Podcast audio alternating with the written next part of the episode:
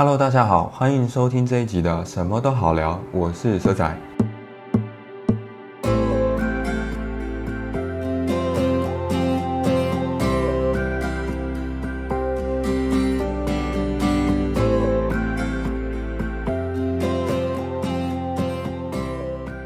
这一集呢，来跟大家聊聊如何转职当软体工程师。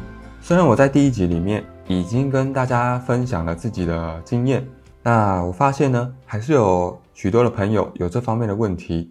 毕竟每个人在不同的年龄阶段，有些人可能还是学生，所以就问我说，我是不是该选自工资管系的科系去就读，会不会比较有帮助？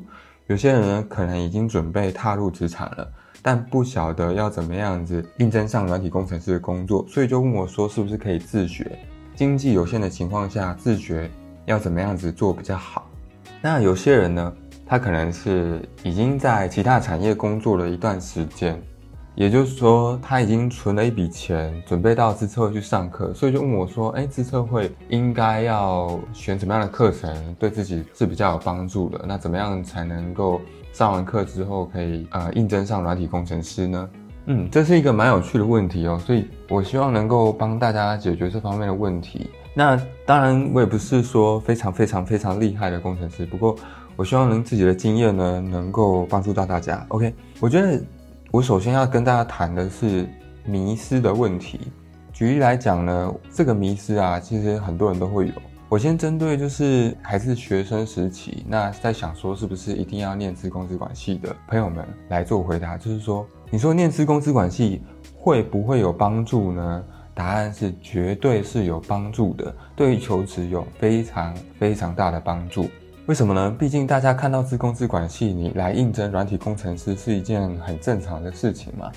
那么如果你是念的是，比如说像我念的是设计类型的科系。那你来应征软体工程师，面试官当然是先 打一个问号，想说，诶，奇怪，怎么会这个科系的人来应征软体工程师？那到底有没有这方面的能力呢？所以说，就读资工资管系绝对是有帮助的，不只是知识上的建立啊，技能基础技能上的培养。但是呢，最大的迷思就是啊，很多人认为说，念资工资管系最后就一定可以当软体工程师，答案是不一定的。我觉得会有很多种情况，因为我刚开始进入这一行的时候是一间小公司，公司里面有五六个工程师，他们都是资工资管系，差不多跟我都同年纪的人，只有我是设计类群的学生。我很好奇的问我的同事们说：“诶，你们班上当软体工程师的人有多少？”答案是五十几个人里面可能不到十个。真正做这一行的工作，这个对我来讲是很惊讶的一件事情，因为我觉得说当资工资管系，你不是为了为了要做这个工程师嘛？而且出路也是比我们设计类群的这个出路还好啊。如果是以讲究薪水这方面来讲的话，对不对？可是呢，不一定每个人真的都想当软体工程师，所以才去念资工资管系啊。而且呢，可能在上课过程当中，教学的方式会让自己产生不喜欢这么艰深的知识，然后到最后可能去做其他工作也是有可能的。所以不一定自工自管系就会让自己成为一个很好的工程师。那我是希望给一些非本科系的人会有一些信心呢。你就算是念其他科系，其实这个时代，我认为资讯这么的发达，流通的这么快速。其实你要自学，相对来讲是比以前来的容易的太多。更何况，当软体工程师这件事情，本来就是从你工作开始到职场上，都是一直在自学，不断不断的在自学的。因为很多东西，你总不可能到公司，然后告诉大家说：“哎，我这个我不会，所以你要教我。”可能有些比较好的同事。或者是主管会教你，但是大部分的时间你还是得自己看书自学来培养。所以学会自学就是当软体工程师里面很重要的一个技能。那接下来呢，我是想要跟就是准备踏入职场但还没有城市设计相关的技能的朋友啊，要怎么样自学才能够转职当软体工程师？如果是已经决定到资策会去上课的朋友们，基本上就不太需要担心，因为这个方向啊，你上完资策会的课程，你再去求职，有一半的几率以上你会面试上。我知道资策会有很多资源，比如说有系统的课程啊，或者是他们可能朋友圈会加加赖的群组啊，然后互相分享一些求职的机会。有这样的资源呢，你有很大的可能性，你就会可以当软体工程师，至少一开始可以当城市设计的助理等等的。那最重要的可能就是想要自学的朋友们，那经济有限的情况下要如何自学？我觉得这个是比较困难的，特别是呢，如果你想的是在家里，然后看书。看书之后，你想说你会打开键盘，然后开始敲写程式，最后完成一个有模有样的成品，可能是一个网站或是 App。基本上啊，我可以说百分之八十的朋友们会在这一步会失败。那我为什么这么说呢？啊，我不知道唱衰大家，但是我认为，如果你没有一个很有纪律的环境，你就开始学习的话，光靠热情是呃很不可靠的。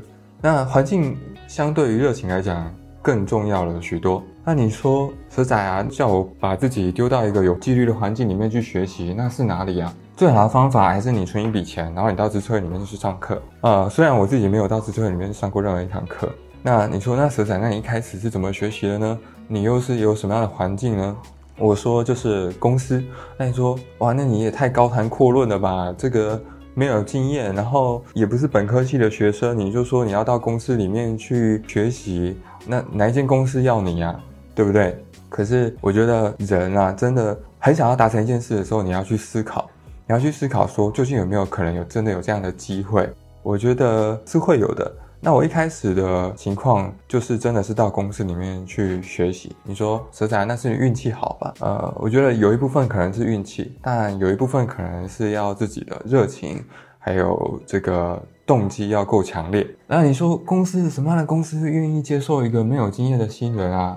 当然，我指的不是你完全都没有经验，你至少要真的看过了一些书，然后吸收了一些基础的知识。你真的要有打开电脑、敲键盘，然后完成了一些程式，甚至有一个小小比较像样的成品一点点。至少你要换得门票，告诉公司说啊，我是有这方面的学习的那种欲望，然后我是真的有去做的。毕竟你你站在公司的立场去想啊，你完全没有做出任何东西，你就说我要工作机会是不可能的嘛。可是，你换成另一种情况是，你已经完成了一个小小的成品，然后你你可能把它放到 GitHub 上面，或者是你在你的电脑里面，你可以展示给面试官去看，去理解说你并不是有能力，但你至少是有潜力的一个新人嘛。再来就是对公司来讲很实际的就是薪水的问题。你会觉得说公司又不会要一个新人？答案是不一定。我举例来讲，如果你整天在家里学习，那你为什么不争取一个机会到公司里面去工作，然后跟他说我不要配呢？你说这也太夸张了吧？嗯，我认为不会夸张。重点在于你想不想要。有一些公司呢，它真的是需要这样的新人。特别是一些正在发展中，那他可能在成本的考量之下，不太想要扩编，因为扩编你要再找工程师，那越资深的工程师的薪水又要给的越高。那有一些接案公司，他可能他需要不是真的很资深、很厉害的工程师，因为有些案子并没有那么强大的需求，要到那样子的技术程度。那他需要就是有人去完成它，或者是他团队里面的工程师忙不过来的时候，要有人手。他就算有人去教他都没关系，他就是需要有人手。那你说要有人手培养新人，他他还要担心说这个新人不晓得真的有没有这个学习的动机，然后试用期过后也不晓得这个人真的会不会留下。相对来讲，有一个人来跟我讲说，诶，他有这样的学习的动机很强烈，然后他也做出了一个小作品，而且他不需要配。那你说我是公司，我不会考虑一下吗？对不对？因为这做法太出格了嘛。我想应该很少公司会遇到这样的人出现。那你说，那蛇仔，那你你自己敢这样做吗？其实啊、呃，我跟大家分享一下自己的经验。我一开始就是真的是这么做的。那你说运气成分也有，但自己的动机强烈要够强，也是真的是很需要的。那在第一集的影片里面，我已经跟大家分享过，就是大二时期的时候，我原本是想要去做室内设计相关的工作，意外被指派了一个完成网站的任务。我那时候想的是，光凭我大二那样子做一个网站的经验，出社会就想要踏入这行工作，那也太不切实际了吧，对不对？那我那时候就想说，那我毕业之前，在大三、大四的时候，我一定要给自己做相关的工作，尽管只是一个啊、呃、工读生也没关系，或者一个实习生也没关系，我不用是正职，但我一定要跨入这个领域去工作。有一天，我就在我们系办里面遇到一位学长，这位学长他也不是本科系的，不是资工资管系，我那时候透过老师知道说，这位学长他已经在某一间外商公司上班。我看到他的时候，其实我跟这位学长不太认识，但我很主动的就问他说：“学长，听老师说你现在在哪一间外商公司上班，对吗？”然后学长是比较腼腆木讷的人，但是他也不吝啬回答我的问题。他就说：“对啊，我现在在哪一间外商公司上班，做的是 IoT，就是那个物联网的工作。那时候我对 IoT 是什么也不知道，什么 IoT，连很多程式的东西我都听不懂。那我就问学长说：‘那学长你现在是做哪一个语言的工作？’他说 JavaScript，然后时间弹性很自由啊，等等的。”我说学长，那你喜欢你的工作吗？他说不错啊，同事都很好啊，怎么样怎么样，他都可以准时下班，然后去玩他的音乐啊，或者是他可能就是先稍微休息去玩音乐，再回来工作，都还是蛮弹性自由的。我说，嗯、那学长，呃，比较冒昧问你一个问题，可以吗？学长说什么问题？他说，呃，学长，请问你现在的薪水，薪水是大概是多少呢？那学长说，嗯，我我以为学长会不太愿意回答这方面的问题。如果是换作是自己的话，我可能也不太会愿意回答这样子敏感的问题嘛。但是学长真的不吝啬的回复了，他就说，啊、呃，三万多，我忘记具体来讲是三万多少了。总之那时候对我来讲，哇，我马上就觉得说，这就是我要的工作，毕业以后要的目标。就是这样子的 JavaScript 的工作，或者是城市设计的工作，然后在外商，然后呢有三万多的薪水，对我来讲就很多了。那时候，后来我就问学长说：“那呃，你们公司目前还有这样子的工作机会吗？”那学长说：“我需要问问看营运长，或者是你写信问问看他。”那我就自己写信问了营运长，那时候就写了一封英文的信，然后大概描述了一下自己的情况。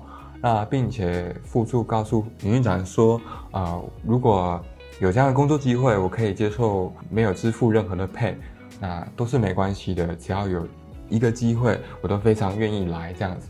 我记得过了差不多一个多礼拜左右，我后来收到了营运长的信，信里面大概是写说，我们目前公司还没有这样的工作机会，那如果有的话，我会通知你的。那很高兴收到你的来信，大概是这样。那营运长某某人这样。那我那时候想说，哇，那大概是被拒绝了吧？通常这样的回信就是像是在婉拒了。但我后来找了另一家公司，因为我不想浪费这段时间。虽然这间外商并没有面试的机会，那没关系，我又找了另一间公司，是在我们学校里面的创新育成中心，一间做这个系统的小公司。编制大概有七八个人，包含主管。但是我进去的时候也并不是做前端城市设计，也不是做后端城市设计，做的是网页设计。那各位朋友可能会说：“哇，那蛇仔，你又不是做城市设计，好像跟你讲的不一样。”不是的，我那时候想法是，如果楼梯我不能一次爬五阶，那我至少先跨两阶、三阶没关系，我至少能够靠近一点点。进去这样的公司，我有机会接触到相关领域的同事，然后我可以耳濡目染，我可以有机会再争取，就是我自己想要的工作。那的确进去之后啊，我一开始做的就是网页设计系统啊，画一些画面给前端工程师去切板串接程式。那时候主管渐渐的比较认可我的能力，也喜欢带我去出差。有一次我就跟主管说：“哎。”那有机会的话，是不是可以让我尝试看看前端的工作呢？因为各位，你想想看，就是在你自己的工作本分完成的还不错的情况之下，你总是会有一些闲置的时间。那在你有多余的闲置的时间，去要求主管多给你一些工作，然后是你想要学习的方向，我想。大部分的主管都不太会去拒绝你，他唯一需要烦恼的就是要怎么样子找到适合你的工作，然后把它交给你，对吧？虽然你开口了可能会失败，但是如果你成功了，你就获得了一个机会。所以，嗯，大家我是希望能够更主动积极一些，顶多你就是开口了，但是失败了，就这样子而已，你并没有太大的损失。那就在这样的情况之下。我渐渐的呢，除了画面的设计，也接到了一些前端的工作。那时候前端的工作可能比较基本，就是切板啊，或者是串接一些 API。呃，有没有串接 API？我实际上有点忘记了，但是就是比较初阶的前端的工作。那至少我又靠近了自己的目标一点点，一步步，对吧？后来过了几个月之后，我居然有一天收到了那一间外商公司的营运长的信。营运长说：“嗨，好久不见。那我们公司目前呢？”有 JavaScript Intern 的机会，你有没有兴趣呢？有兴趣的话，可以来面试看看哦。那我收到这封信的时候，非常的开心。这营运长居然还记得我给他写信，然后呢，还提醒我说有这样的工作机会，那我非常的开心。我就跟当时那间软体公司的那个主管诉说了我自己的情况，然后我自己的目标，我希望能够在毕业之前。能够更正式的成为一个软体工程师，不管是前端或者是后端。当时我并没有很具体的去设限，说我一定是做前端工程师或后端工程师，只要有机会就可以了。那时候的经理他就很认同我这个年轻人的想法。后来我就告别了这家公司，到这间外商去面试。面试的时候是营运长带了一位比较资深的工程师。面试过程当中，还都是讨论的都是这个英文。那我英文的英听呢，又不是非常的优秀，所以在面谈的过程当中，实际上是非常非常的紧张。可是我真的很想要，很想要这个机会，所以大概听一半懂而已。那大概了解说大概是做什么样的工作，然后营运长介绍了一下工作的环境，然后啊，这个 JavaScript 的工作内容，然后。透过这个工程师了解一下我自己的能力，那看看这个工程师是不是可以认可这样的新人。当时我传达给营运长的内容就是，如果说有机会来这间公司工作，贵公司如果觉得我自己的能力条件不足的话，我是可以接受没有任何的配我也可以来这边服务，我可以来这边为团队付出的。当时我真的是这样讲的，因为。我第一间公司的同事都知道有这么一件事情，所以他们都很爱亏我说：“哎呦，很厉害啊，怎样？”就是调侃我这样子，成为了一件很好笑的事情。这样打球了之后一直亏我，但是因为我真的非常的想要这个工作的机会。那过了一个礼拜之后吧，我就收到了这间外商的录取通知信。那我真的非常开心，因为我面试那天，说真的。呃，那时候的情况就是下了滂沱大雨，然后自己又怕鞋子淋湿，穿着雨衣骑着一台摩托车，然后到大楼楼下的时候提早二十分钟到，然后再赶快换上自己的皮鞋，这样子，然后到了那个高楼层，觉得哇，这个就是我很向往的工作环境啊。那收到了这样录取通知信，里面还注明了说，哎，时薪有多少的配，就是基本工资啊。那我对我来讲，那个都是多的，因为。只要我有机会进来公司工作，代表我有学习的机会。那你你说有薪水，那根本对我来讲都是多出来的，因为实际上我还没有非常大的能力可以为团队做出很大的贡献，所以基本上都是公司给自己机会学习的。那我唯一能做的就是尽快的进入状况，然后尽快的能够为团队产出贡献吧，是不是这样子？这个就是我一开始。比较正式踏入软体工程师的工作，比较像是一个工读生 intern，不是正式的工作，但是正式的跨入了这个领域。所以我认为有机会的话，呃，想要自学的朋友们，尽可能的啊、去把自己丢到一个有纪律的环境里面去学习。到了公司里面去，你会有人给你指派特定的任务，适合你的任务，然后你时间到了就必须要打卡报到。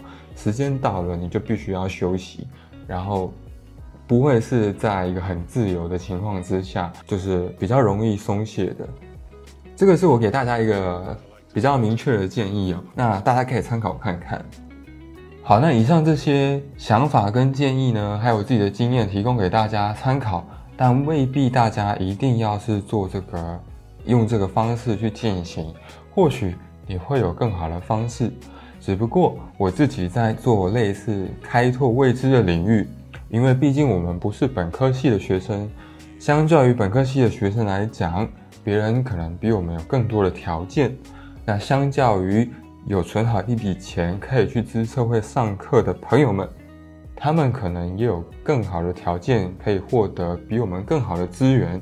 那如果我们都没有这样的条件，没有这样子的资源，我们又该怎么样子去做呢？对我来讲，我就不希望自己是太循规蹈矩的，因为如果每个人都这样做，那就成功，那不就是太简单了吗？我认为是时候做出一些比较超出大家想象的事情，或者是大家讲的可能就是比较出格的事情。我相信对公司来讲，公司也会认为很意外，怎么会有一个人来跟我说，他不用薪水也没关系呢？呃，当然你的态度要很诚恳哦，不然人家以为还是你要来窃取什么公司的机密呢，对不对？但是如果你的态度是很诚恳的，并且你在家里已经累积了基础的经验知识，还有做出了一些小成品，你不必让对方知道说啊，我们是好像是有非常强的能力的，至少你要让对方知道说我们是有一定程度的潜力的，就是至少让对方知道说你是有潜力的，这样子。你才是足够获得这个机会的人呢，这是我的想法。那如果你是要在家里先做出一些东西来让对方的公司知道说，诶，你是有一些潜力的，我觉得有几个方向哦，就是我前面提到的，你必须要先出题目给自己。那出题目给自己呢，不用很复杂，你就是找到一个网站，或者是说一个 App。那你想办法做出跟它一模一样的这样子的目标是比较具体的。那你在做这个网站的过程当中，你可能要想办法去切板，然后你要想办法去写后端的 API，你要想办法去制定你的 DB 的 schema，然后你去测试、去串接、去前端要去串接，然后你可能要上架到网站上，要指定 DNS 啊，等等等等的这些。细节的东西，如果你假设你完成的话，其实这个就是已经是在做你以后工作每天要做的事情，就是自己研发、自己自己学习。因为啊、在未来的工作领域上，自学本来就是一个很需要具备的能力。在工作的每一件任务上，未必都是我们自己能够会的内容嘛。所以说，你要能够自己学习。如果在现阶段，你就能够培养出自己这样的能力，那代表说你已经是一个有潜力的新人了。那你在自己做的情况下，我希望你不要只是自己在家里做，如果可以的话，给某一个人承诺，给一个陌生人，最好是陌生人，因为越熟悉的人，你会觉得好像没做也没关系了。举例来讲，可能是以往念书的某某老师，他现在需要做一个专案，需要一个网站。又或者是你爸爸妈妈的朋友，或者是你自己的朋友的公司，他需要做一个网站，那你主动争取这样的机会，要求对方给自己啊、完成这件事情的机会，然后让责任感来驱动你去完成，来证明说你是有潜力的。那至少呢，你在这件事情答应的同时。你也就背负了责任感，让责任感来驱动你完成这件事情。我觉得这个是一个方向，大家可以参考看看。如果你已经都完成这些事情，有一个比较具体的成品，比较像样的东西可以拿去给公司，也就是你的门票啊，你已经制作出了这个门票，那你心态上你要保持着说，你知道很可能会失败，但是要豁出去的去尝试面试。给自己呢比较强的心理建设，并且做最大的努力去尝试，因为我们很清楚，我们条件不如其他的人，那我们就需要比别人做更多的尝试，这个无可厚非。那在做开拓的事情的时候呢，就是尽可能不要给自己留下后路。如果你有答应了别人，代表说你没有给自己留后路，因为没有完成，对别人来讲，对自己来讲都是一件很糟糕的事情。如果你在做这个作品的时候，你你的心态是啊、反正做不出来，就怎么样怎么样就好了，也不会有什么不好的事情发生，那铁定是失败的。这个失败的可能性很高。那以上呢，是我给大家的一些方向参考跟建议，还有自己的经验跟大家分享，希望对大家有帮助。在你正式跨入了一间公司做这个城市设计的工作之前，你都需要寻找任何可能达成目标的一丝丝的机会。万一失败了，请再尝试一次；万一失败了，就请再尝试一次。去思考任何你可能会取得的机会，一旦有机会的时候就把握住。那我希望最后大家都能够在每一间公司里面不断不断的成长。那迷失呢？有些人问我说，一定要念资工资管系才能当工程师吗？你如果没有选这科系，也不代表你一定不能当软体工程师。关键在于你有没有想要去做这件事情。有句话是说，当我们真的很想要达成一件事情的时候，身边的人会尽可能的来帮助你。这个是我自己有的体验，这个是我自己的经验，是真的是这样子。OK，那来我分享第二个就是有趣的经验，就是考试，在这个考试考得很好，真的就对自己会有很有帮助，然后就可以当软体工程师吗？我在大二实习过后，那对于 HTML、CSS 还有 jQuery，那时候已经有一定的掌握度了。后来我们系上啊，居然开了一门网页设计的课程，那我就去选修了这门课。